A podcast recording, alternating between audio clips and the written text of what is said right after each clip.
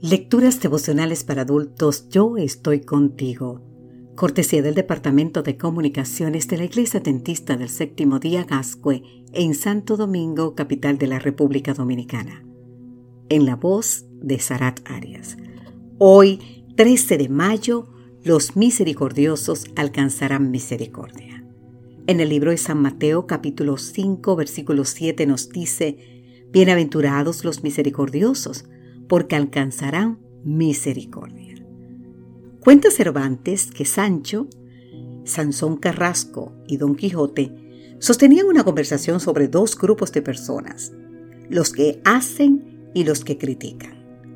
Sansón se refirió a los que tienen por particular entretenimiento juzgar los escritos ajenos sin haber dado algunos propios a a la luz del mundo. Entonces Don Quijote con la gracia que le caracteriza, dijo, Eso no es de maravillar, porque muchos teólogos hay que son buenos para el púlpito y son bonísimos para conocer las faltas o sobras de los que predican. Carrasco sentenció, Todo es así, señor Don Quijote. Pero quisiera yo que los tales censuradores fueran más misericordiosos y menos escrupulosos. Creo que estas palabras deben ser significativas para nosotros.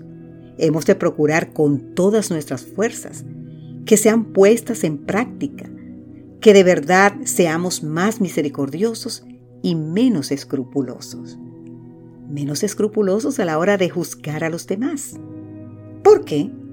En primer lugar, porque nuestro estado es tan deplorable e imperfecto como el de aquellos que reciben nuestras agrias críticas.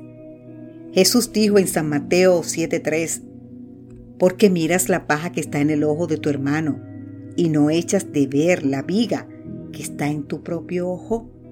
Aquí el Señor está tomando un ejemplo de su experiencia cotidiana como trabajador de la carpintería. La paja alude a una pequeña partícula de acerrín y la viga es un largo y grueso pedazo de madera. Echar de ver, en griego e catanoeis, encierra la idea de hacernos conscientes por medio de una visión introspectiva de nosotros mismos, de pensar cuidadosamente en algo. Reconocer nuestros efectos hará que seamos más comprensivos con los yerros de los demás y fomentar en nosotros una visión más humana de nuestra religión. La gente que está a nuestro lado, con los ojos llenos de paja, de enfermedad, de soledad, necesita creyentes que puedan ser empáticos y sensibles. Y nosotros estamos llamados a mostrar ese tipo de solidaridad cristiana. Además, la promesa es que los misericordiosos alcanzarán misericordia. En segundo lugar, porque Dios es más misericordioso y menos escrupuloso. El Señor es muy misericordioso y compasivo, así nos dice Santiago 5:11.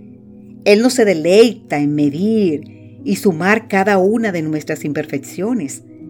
Su deleite es ser grande en misericordia, Éxodo 34:6. Ahora bien, querido amigo, querida amiga, sigamos su ejemplo y no solo seremos bienaventurados, sino que además alcanzaremos misericordia. Que Dios hoy te bendiga en gran manera. Amén.